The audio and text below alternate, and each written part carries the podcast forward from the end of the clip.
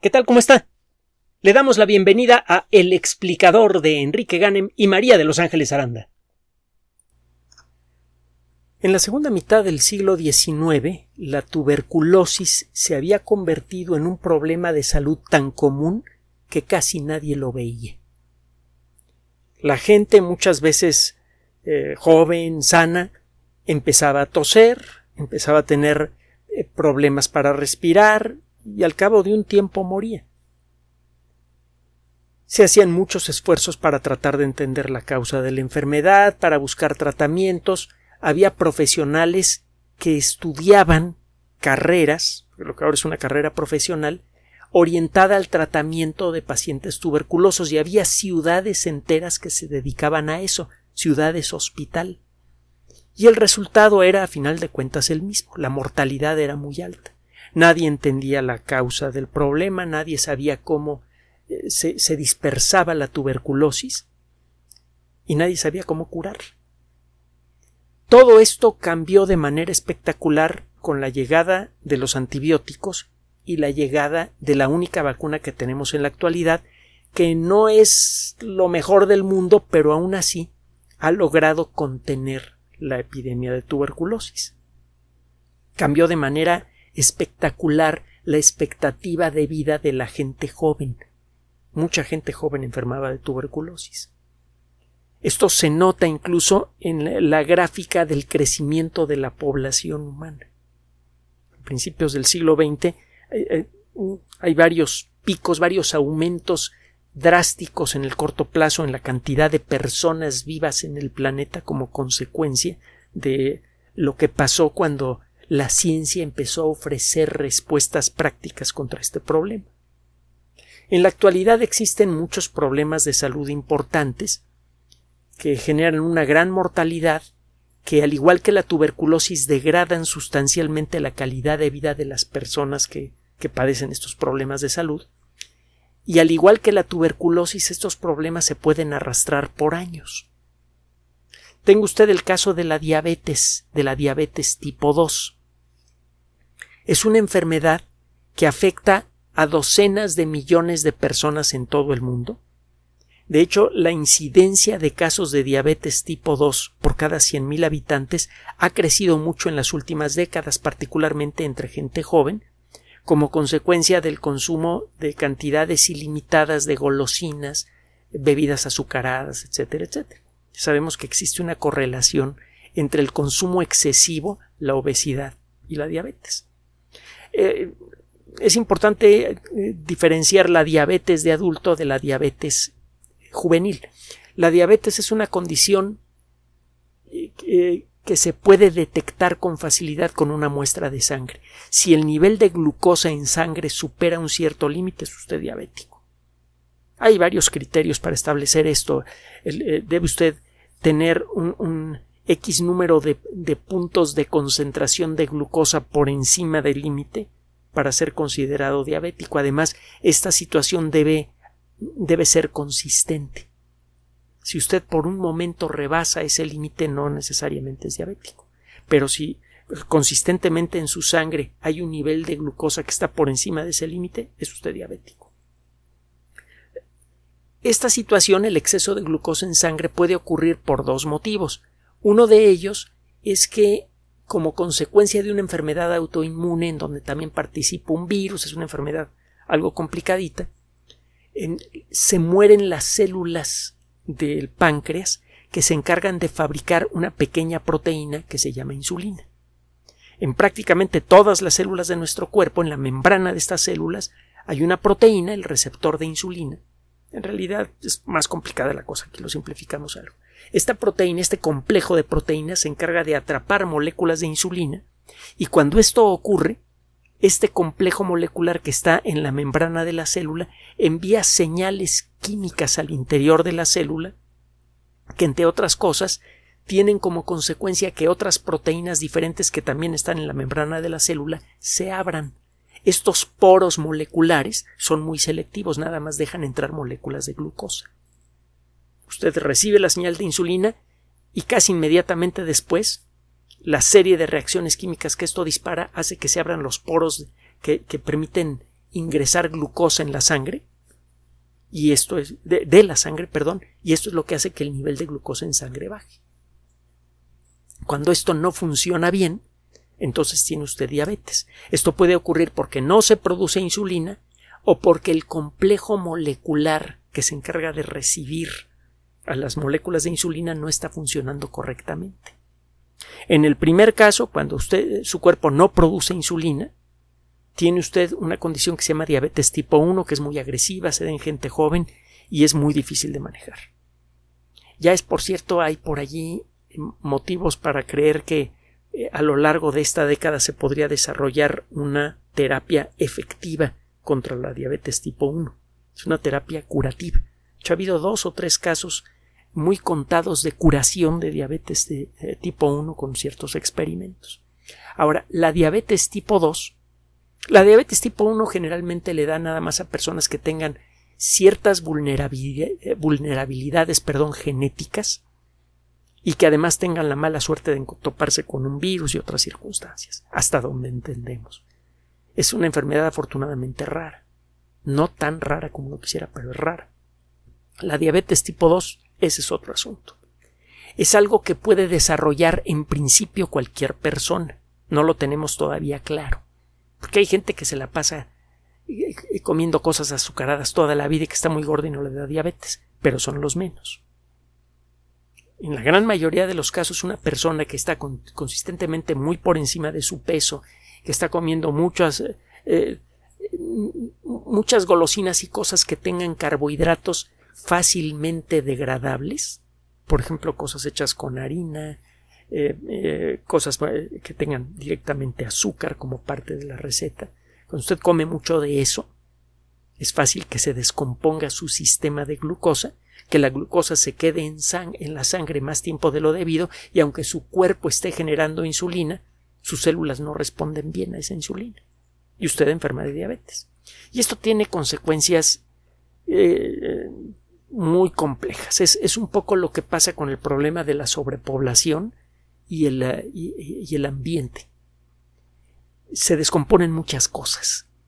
La sobrepoblación genera alteraciones en, en el contenido de la atmósfera, genera problemas de descargas excesivas de, eh, de agroquímicos en el mar necesarios para generar la gran cantidad de alimento que se necesita para darle de comer cada vez un mayor número de bocas, implica destrucción de bosques porque necesita usted más recursos para fabricar lo que necesita una persona para vivir, bla bla bla bla bla. Tiene usted muchísimos síntomas sueltos, todos ellos graves, que nunca va a poder resolver si no ataca el problema principal, que es la sobrepoblación.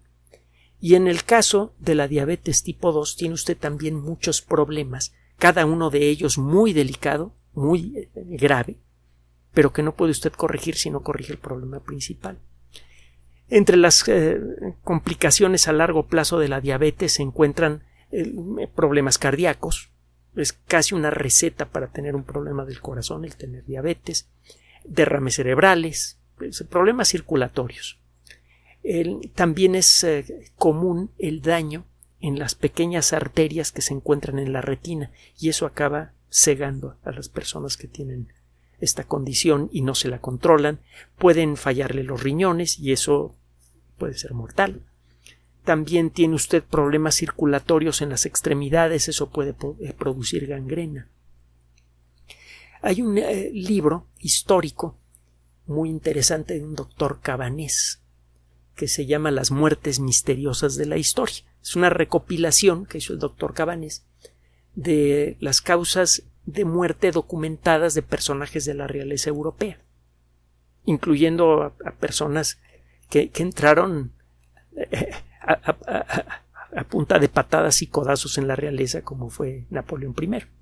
Que bueno, si usted revisa la historia, toda la gente que entra a la realeza lo hace de la misma manera, mordidas y codazos. Eh, no es una forma muy civilizada. El caso es que en este, eh, en este libro, vienen dos tomos, el doctor Cabanés habla de varios casos de personas que murieron como consecuencia de diabetes. No le voy a dar más detalles, pero la, muerte de Luis XVIII en particular fue especialmente dramática y lenta como consecuencia de esta enfermedad, sobre todo en aquella época en la que no se entendía la causa de la enfermedad y no se sabía cómo controlarla. El caso es que ahora, incluso con toda la, la fuerza de la ciencia moderna, el tratamiento para la diabetes tipo 2 es cuando mucho paliativo en la mayoría de los casos.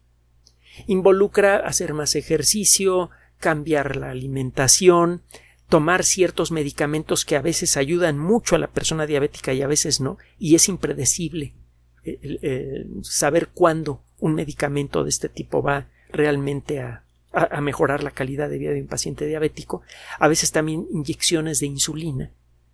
Pero con todo eso, generalmente hay una reducción en promedio de 10 años en la expectativa de vida.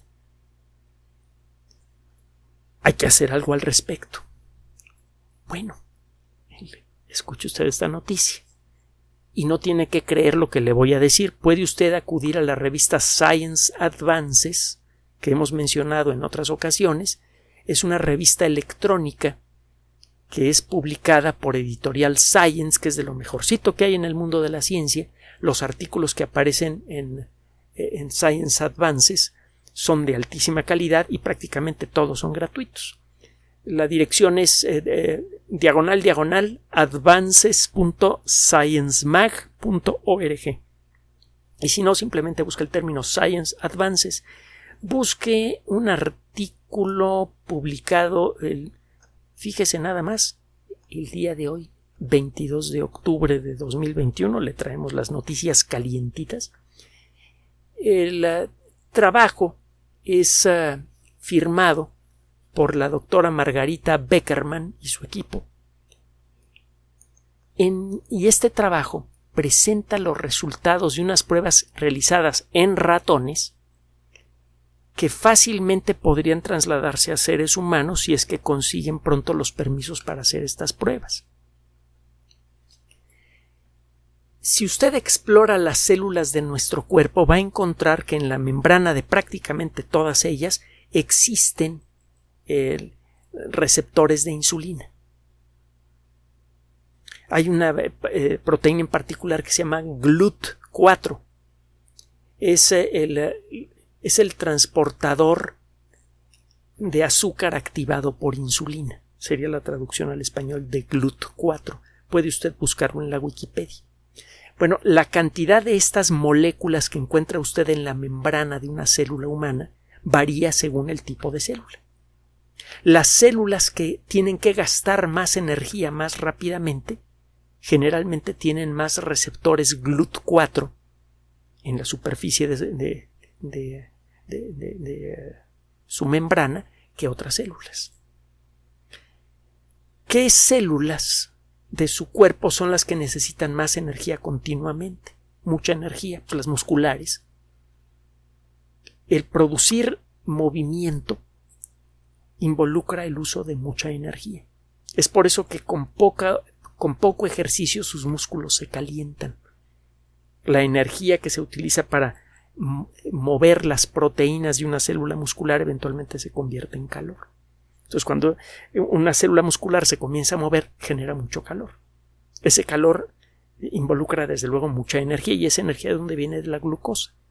Estas células necesitan meter mucha glucosa a su interior para poder trabajar y es por eso que en la membrana de las células musculares encuentra usted muchos receptores GLUT4. Bueno, ¿qué hicieron estos investigadores? Se lo puede agradecer a la ingeniería genética, a todo el conocimiento que tenemos sobre transgénicos y todos estos rollos de, la genética. Lo que hicieron estos investigadores fue tomar unas muestras de células musculares de ratón. Hicieron una pequeña biopsia, casi indolora, al ratón para sacarle células musculares. Luego lo que hicieron es juguetear un poquito con ingeniería genética con, con estas células. Las obligaron a sobreexpresar el gene GLUT4. ¿Qué demonios significa esto? Cuando un gene se expresa, significa que la información que está grabada en ese gene se convierte en proteína. Normalmente, como parte de la vida de una célula, algunos genes están siendo expresados cada segundo. Hay una fábrica molecular alrededor del núcleo de todas las células que tienen núcleo que se llama retículo endoplásmico, que se dedica a fabricar proteínas. Las instrucciones que vienen del núcleo en forma de una molécula que se llama ARN mensajero le dicen al retículo endoplásmico cómo fabricar una cierta proteína. Cuando una proteína se expresa, lo que ocurre dentro del núcleo es que se hace una fotocopia de la información específica que sirve para fabricar una proteína y que está en el ADN, se hace una fotocopia en una molécula más pequeña, más resistente y fácilmente reciclable que se llama ARN mensajero. El ARN mensajero sale del núcleo por alguno de los poros, la membrana que rodea el núcleo tiene unos poros, y esta molécula va a pasar al retículo endoplásmico que rodea el núcleo. Así que no importa por qué poro salga el ARN mensajero, acaba cayendo en el retículo endoplásmico. Y allí unos robots moleculares que se llaman ribosomas se encargan de leer esa información y de crear proteínas. Si salen muchas moléculas de ARN mensajero, muchos robots moleculares se ponen a trabajar en esas moléculas y se comienzan a producir muchas proteínas. El gene se está expresando cuando la información que está en ese gene y fotocopiada ARN mensajero va a parar al retículo endoplásmico. Allí esa información sirve para fabricar proteína. Cuando un gene se expresa es porque se está fabricando la proteína que está codificada por ese gene. Si usted sobreexpresa una proteína es porque ha creado las condiciones para que se generen muchas moléculas por segundo de esa proteína. Bueno, esto es al principio cómo hacer esto era un arte negro, pero en las últimas dos décadas hemos aprendido horrores sobre genética y ahora el seleccionar un gene y conseguir que se sobreexprese es más o menos sencillo para los que saben. Entonces estos investigadores toman unas celulitas de ratón les cambian su genética para que sobreexpresen el receptor GLUT4, significa que van a fabricar más proteínas de lo normal de tipo GLUT4. Y luego lo que hacen es ah, eh, que les inyectan, bueno, les insertan estas células modificadas en el abdomen a los ratones, en, alguna parte del tejido muscular que hay en el abdomen. Estas células se comienzan a reproducir y al cabo de un tiempo hay una cantidad importante de células musculares de ratón que son idénticas a las células que le quitaron al mismo ratoncito, solo que estas nuevas células sobreexpresan el gene GLUT4. Entonces, ¿qué están haciendo estas células?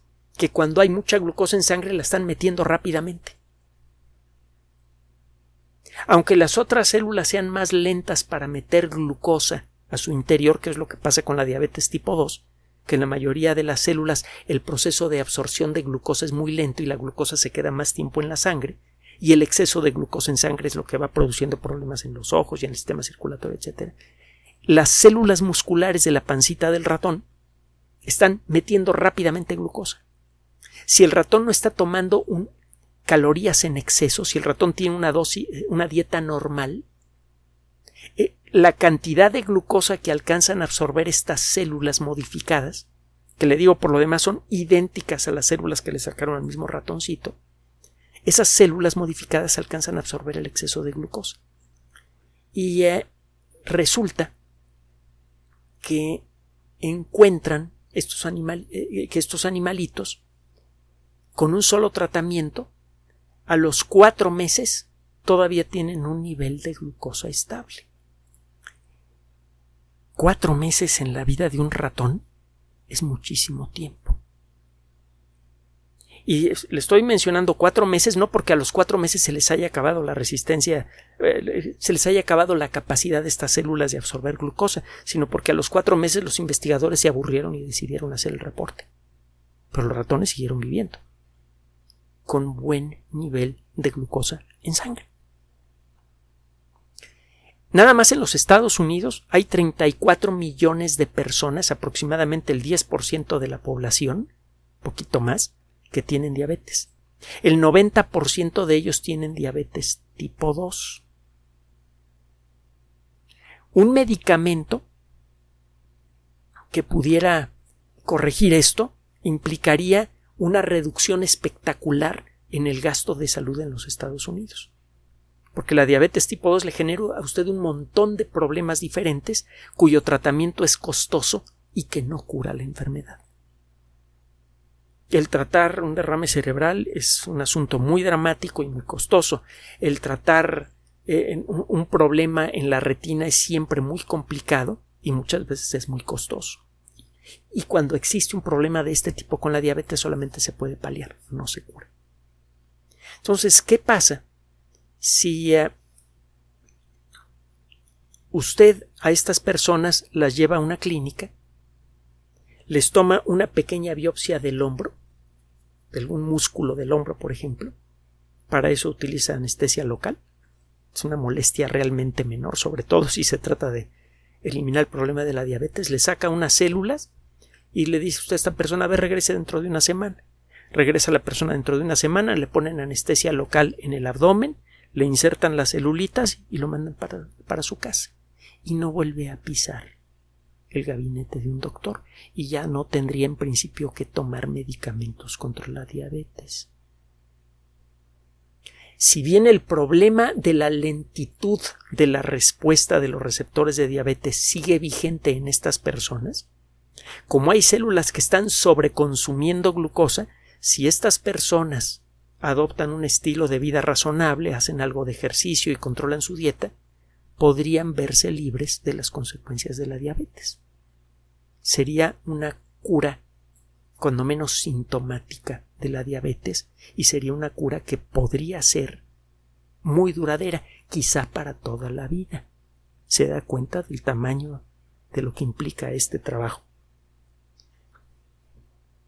Este es el tipo de cosas que suceden cuando los científicos pueden trabajar en paz, cuando se les permite trabajar por muchos años haciendo estudios y publicando trabajos que parecen absurdos, inútiles e ilegibles.